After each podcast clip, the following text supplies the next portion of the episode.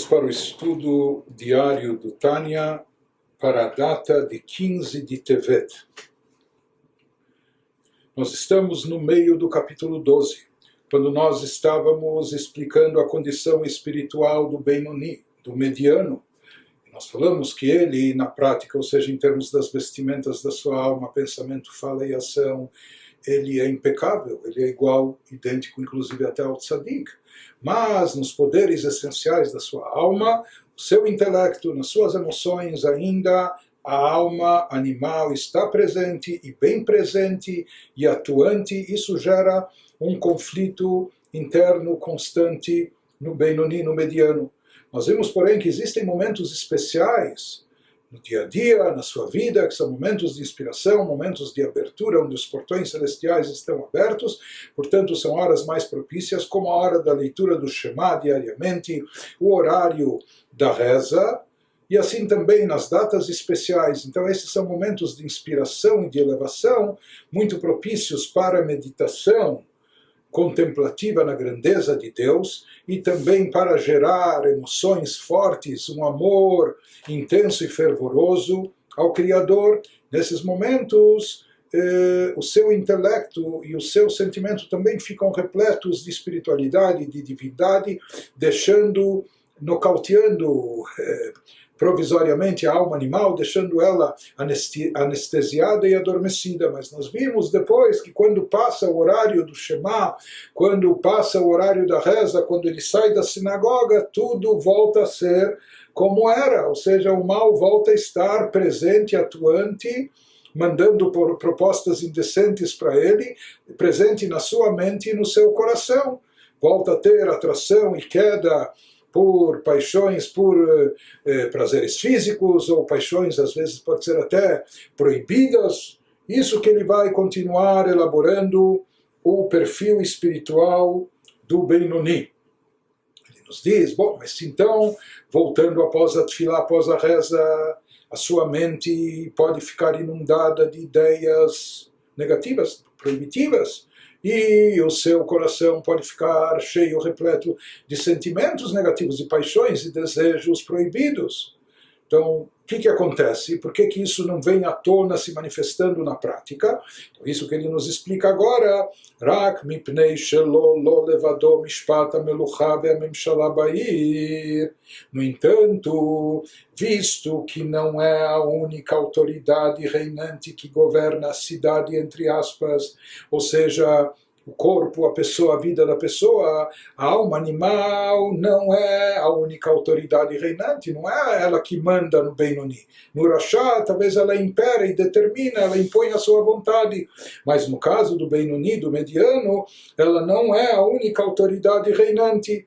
Por isso, Eino Yachol Leotzi Tavato Mikoach Elapoa. להתלבש באיברי הגוף במעשה דיבור ומחשבה ממש, להעמיק מחשבתו בתענוגי עולם הזה, איך למלא תאוות ליבו. Ele nos fala, por isso, já que a alma animal não é a única autoridade reinante, então esse mal que ainda existe dentro do Benoni de forma bem presente, bem intensa, nos poderes essenciais da sua alma, porém, mesmo assim, esse mal é incapaz de levar a cabo até o fim eh, os seus desejos, suas aspirações, suas paixões. Ele é incapaz de realizar seu desejo, isto é, influenciar as partes do corpo na ação ou na fala ou em pensamento substancial, a ponto de permitir que seus pensamentos se concentrem demoradamente nos prazeres deste mundo em como satisfazer o desejo do seu coração. Então, se a gente reparar bem aqui, entender o que acontece na mente do Benoni, isso, como nós falamos, reflete um conflito intenso, contínuo incessante. Por quê? Porque já que sua mente ainda está tomada de ideias que podem ser más e ruins, ou ideias pecaminosas, então a sua mente até bombardeia o pensamento, mandando, eh, estimulando pensamentos nesse sentido. E o Benoni, o que, que ele faz? Ele, ele, ele, ele se treinou e cultivou tamanho autocontrole, tamanho autodomínio, ou seja, ele não pode impedir que essas ideias ou esses pensamentos eh, aflorem na sua mente, surjam na sua mente. Mas, no momento exato que ele percebe que um pensamento desses aflorou e que esse pensamento é negativo ou proibitivo, imediatamente ele rechaça esse pensamento. Ou seja, ele tem que estar com o radar ligado o tempo todo, 24/7, e por quê? Porque a sua mente envia esses estímulos e o seu coração, seus sentimentos mais ainda sugerem essas paixões, esses desejos. Se fala que então ele não pode evitar que esse pensamento surja, venha à tona, surja na sua mente, mas no exato momento que ele percebe que apareceu, ele imediatamente rechaça. Isso que ele quis aqui nos dizer quando ele nos falou que a alma animal não toma conta, não domina o Benuni, nem na ação, nem na fala e nem no pensamento. Ou seja, mesmo num pensamento substancial, a ponto de permitir que seus pensamentos se concentrem demoradamente nos prazeres desse mundo. Talvez eh, como alguém que está na janela do trem, vendo as paisagens que, eh, não é, que passam diante de si, ou seja, no meio do dia ou inúmeras vezes, pode ser que aflorem, que venham, que passem pela mente do, do Benoni pensamentos negativos e proibitivos, mas ele não se detém nesses pensamentos. No momento que ele percebe que é um pensamento eh, proibido, ele não se concentra demoradamente nos prazeres desse mundo no seu pensamento, ele logo rechaça esse pensamento da sua mente, ou mesmo um pensamento se é um pensamento vinculado a um desejo, ele não vai desejar aquilo, em como satisfazer. Ele, nem, ele, ele não vai pensar, não só que ele não vai pensar em como satisfazer aquele desejo do seu coração, quando não é um desejo bom, e pior do que isso, se for um desejo proibido, proibitivo. Não só que ele não vai pensar em como fazer e realizar isso, isso está fora de cogitação para ele, mas ele nem vai estender o seu pensamento simplesmente meditando nisso, mesmo que de forma teórica. Então, aqui isso que ele nos explica, que mesmo aqueles pensamentos que, por assim dizer, caem por si só, afloram na mente do Benoni, que vêm do fato do seu intelecto ainda estar eh, também com a presença da alma animal, ou também aqueles sentimentos, não só as ideias, mas também os desejos, paixões que afloram do coração, ele rechaça isso o tempo todo. Isso não é fácil, por quê? Porque é, ficam, por assim dizer, pipocando na nossa mente ideias ou vontades ou desejos o tempo todo, o dia todo, não é? E o mundo, o mundo oferece uma série de de estímulos para isso, né? que envolvem a mente, envolvem o coração da pessoa e querem fazer com que isso, conduzir isso para o pensamento, fala e ação até. Mas ele não só que não chega a falar sobre o que é proibido e muito menos fazer, mas sequer pensar de forma premeditada sobre aquilo que é negativo, o Benoni não pensa. Como ele consegue exercer tamanho autocontrole, tanto como ele obteve tanto autodomínio. Então o Tânia aqui nos diz algo muito importante, que a Moach Shalita Lalev, כמו שכתוב בראי מהם פרשת פנחס, בתולדתו וטבע יצירתו. Aqui ele nos traz algo do Zohar em Parshat Pinchas, do adendo chamado Raya Mehemna, porque de modo inerente em sua função natural, o cérebro governa o coração pois assim o homem é formado ao nascer. Aqui ele nos traz algo do Zohar que deveria ser até muito óbvio, mas que às vezes a gente não percebe ou a gente não exerce esse potencial. Moach shalit alalev. O cérebro governa o coração, desde que a pessoa queira, desde que a pessoa deseje, ela pode então eh, implementar isso na sua vida, ou seja, quando ela entende que algo é negativo, por mais que o coração eh, chama a isso, o coração se vê atraído a isso. Mas ele fala, ele pode exercer esse poder, e por isso essa diferença do ser humano em relação ao animal. O animal anda de quatro, é, com cabeça e coração na mesma linha. O ser humano é ereto, ou seja, que mesmo na nossa postura corpórea externa, o cérebro está acima do coração. Para indicar isso que o Zohar nos fala, que o cérebro governa o coração. Então, se a pessoa mantiver a consciência, Você tem que estar consciente do que é bom e o que é mal. Então, mesmo que o coração deseje e tenha paixão por algo que é negativo, que ele exerça essa força, ou seja, coloque em prática essa regra que o cérebro tem o poder de governar, controlar, dominar o coração, suas vontades, suas tendências e suas inclinações. Isso que ele nos fala que mesmo, ou seja, aqui nós estamos falando do Benoni após a tefila, após a reza. Então, existe o Benoni quando ele está no habitat ideal, ou seja, quando ele está na sinagoga ou na casa de estudo, quando ele está no horário da reza ou em momentos de elevação. Então, lá as coisas em, em termos espirituais são muito mais fáceis.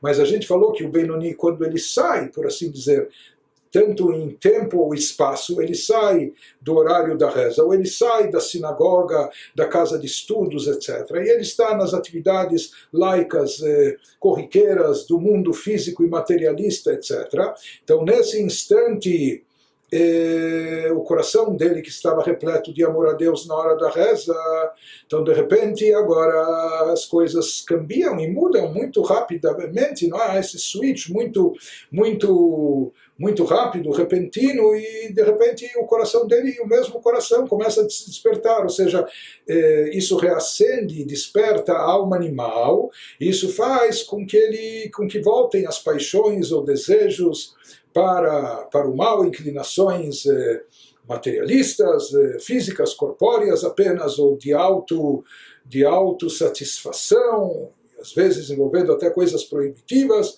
mas ele diz, mesmo nesses momentos, quando o Benoni está fora do momento ideal de espiritualidade, fora do local ideal para a espiritualidade, mesmo assim ele ainda pode continuar exercendo domínio sobre seu pensamento, fala e ação. Como e por quê? Através do cérebro, porque o cérebro é poderoso e ele pode dominar e controlar as emoções do coração. E ele nos diz, ele nos explica, שכך נוצר האדם בתולדתו. שכל אדם יכול ברצונו שבמוחו להתאפק ולמשול ברוח תאוותו שבליבו, שלא למלות משאלות ליבו במעשה דיבור ומחשבה, ולהסיח דעתו לגמרי מתאוות ליבו אל ההפך לגמרי, ובפרט אל צד הקדושה. Isso significa, ele nos explica que qualquer pessoa pode, com a força de vontade do seu cérebro, ou seja, a pessoa precisa querer, mas se a pessoa quer, tem essa força de vontade do seu cérebro, a pessoa pode absolutamente controlar-se e dominar os anseios de seu coração, a fim de impedir que os desejos do seu coração sejam postos em ação, falados ou pensados se a pessoa quiser exercer esse autocontrole com a vontade do seu cérebro, ele pode ter um controle total sobre si, sobre seus pensamentos, sobre sua fala, sobre ação, sobre ação e mais ainda eh, até sobre a fala e inclusive até sobre os seus pensamentos, de modo a desviar completamente sua atenção dos anseios do seu coração para algo totalmente diferente. Ou seja, o controle remoto está nas suas mãos. Você escolhe o canal em qual sintonizar. Então, mesmo que você sente uma atração, uma inclinação para determinadas coisas, desejo, vontade, paixão, mas isso é mal, isso é negativo, isso é prejudicial, seja em termos espirituais, ou isso é imoral, antiético, ou o que for, então, por mais que você sente uma vontade muito intensa, parece que incontrolável, mas ele nos diz, se você exercer a força de vontade que existe no seu cérebro, o cérebro pode dominar e controlar as emoções. E mais do que isso, ele nos fala que aqui existe um outro reforço positivo que facilita o Benoni, todos nós e cada um de nós, nessa, nessa batalha entre o bem e o mal que se trava dentro de nós todos os dias. Ele nos fala mais do que isso, agora ele vai nos dizer que além desse aspecto do cérebro dominar o coração, existe algo mais, que, porque aqui ele fala que nós podemos desviar a atenção, ou seja, em vez de concentrar a mente e o desejo, a vontade nas coisas mundanas e terrestres, nós podemos reverter isso e redirecionar para o campo da Kedushá, para o campo da santidade. כדכתיב, וראיתי שיש יתרון לחוכמה מן הסכלות, כיתרון האור מן החושך. Isso é particularmente verdadeiro na direção da santidade. Ou seja, se a pessoa não só estiver decidida, determinada a se abster do mal, mas mais do que isso, de investir naquilo que é bom e sagrado. Então, sobre a santidade, como está escrito assim, assim diz o versículo em Eclesiastes, o rei Salomão, vi que a sabedoria tem vantagem sobre a tolice, como a luz tem vantagem sobre a escuridão fala, existe de forma natural uma vantagem muito grande na sabedoria sobre a tolice. Que a sabedoria é o lado que leva a pessoa à elevação espiritual, enquanto que tolice é toda aquela atração mundana para prazeres eh, momentâneos e passageiros, etc. Ou ele nos diz, da mesma forma que existe uma vantagem, uma superioridade inata na luz sobre a escuridão, Certo? Então, da mesma maneira, quando, quando se trata de escolher, de optar por algo que é luz, algo que é bom, elevado, espiritual, divino, em relação ao físico, corpóreo, material, passageiro, etc., então existe uma franca vantagem da sabedoria sobre a tolice, da luz sobre a escuridão que, que isso representa? פירוש כמו שהאור יש לו יתרון ושליטה וממשלה על החושך, שמעט אור גשמי דוחה הרבה מן החושך, שנדחה ממנו מאליו וממילא. Ele nos diz que isso significa que assim como a luz tem a vantagem do poder e domínio sobre a escuridão, isso é uma vantagem natural, pois fisicamente eh, nós sabemos e constatamos que basta um pouco de luz, um pouco de luz dissipa muita escuridão. E mais do que isso, não é que a luz precisa brigar com a escuridão, precisa se envolver com ela. Não, essa escuridão ela é dissipada, ela, ela se assusta e vai embora, que é afastada automaticamente sem esforço. Ou seja, basta você acender um pouco de luz, trazer um pouco de luz, automaticamente, naturalmente, a escuridão já, já vai embora. Então, mesmo se aplica também espiritualmente. Diz, existe essa vantagem especial, essa superioridade natural naquilo que é bom, naquilo que é sagrado, em relação ao contrário, também na mesma proporção que a vantagem da luz sobre a escuridão, que a luz domina a escuridão e, de certa forma, até facilmente. Ela, ela espanta a escuridão de forma natural, ela nem precisa cair em embate, combatê-la, eh, brigar com ela, mas de forma natural, basta um pouco de luz, acrescente luz na sua vida, automaticamente, naturalmente, isso vai espantar e dissipar a escuridão. E ele especifica isso dizendo para nós, כך נדחה ממילא סכלות הרבה של הקליפה וסטרה האחרה שבחלל השמאלי אמר ז"ל, אלא אם כן נכנס בו רוח שטות, מפני החוכמה שבנפש אלוקית שבמוח, אשר רצונה למשול לבדה בעיר, ולהתלבש בשלושה לבושי הנעל, בכל הגוף כולו כנ"ל, שם מחשבה, דיבור ומעשה, דתרי"ג מצוות התורה, כנ"ל.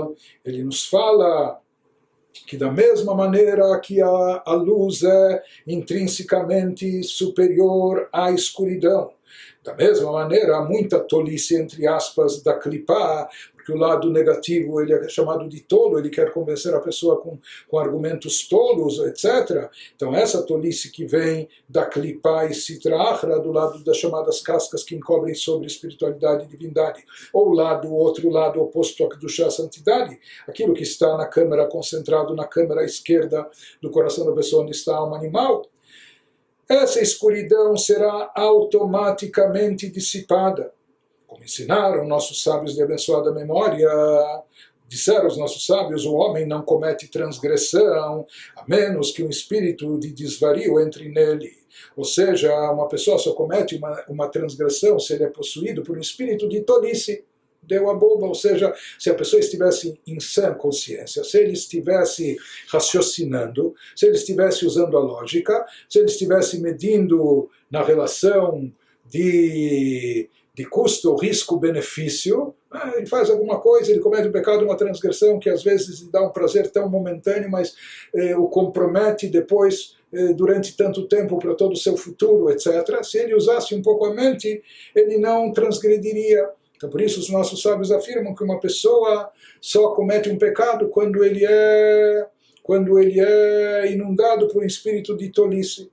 Ele nos diz, assim como a sabedoria espanta a tolice, da mesma forma a luz ela dissipa a escuridão. Então, quando a pessoa trouxer à tona, então, quando a pessoa ativar não só o seu, o seu cérebro que domine o coração, mas também a sua alma divina, pela sabedoria da alma divina que se encontra no cérebro, se ele estimular permitir que ele se manifeste, cuja vontade da alma divina é ter controle exclusivo da cidade, do corpo da pessoa, e se expressar nas três vestimentas mencionadas acima, em todo o corpo. A alma divina, ela quer ter total domínio e presença sobre a pessoa, como foi dito acima, a saber, ela quer dominar o pensamento, fala e ação e quer que essas vestimentas estejam concentradas apenas nas 613 mitzvot da Torá mencionados acima. Isso que ele nos explica que o Benoni, mesmo quando ele não está no habitat ideal, pelo contrário, talvez ele está num lugar antagônico à santidade ou num momento que não é mais um momento mais propício para a elevação espiritual, e daí vem à tona e ataca a alma animal eh, com as ideias da sua mente, com os desejos do, do seu coração, mas ele nos diz que mesmo nesse instante, nesses momentos, o Benoni ele ainda pode exercer total controle. Como ele faz isso?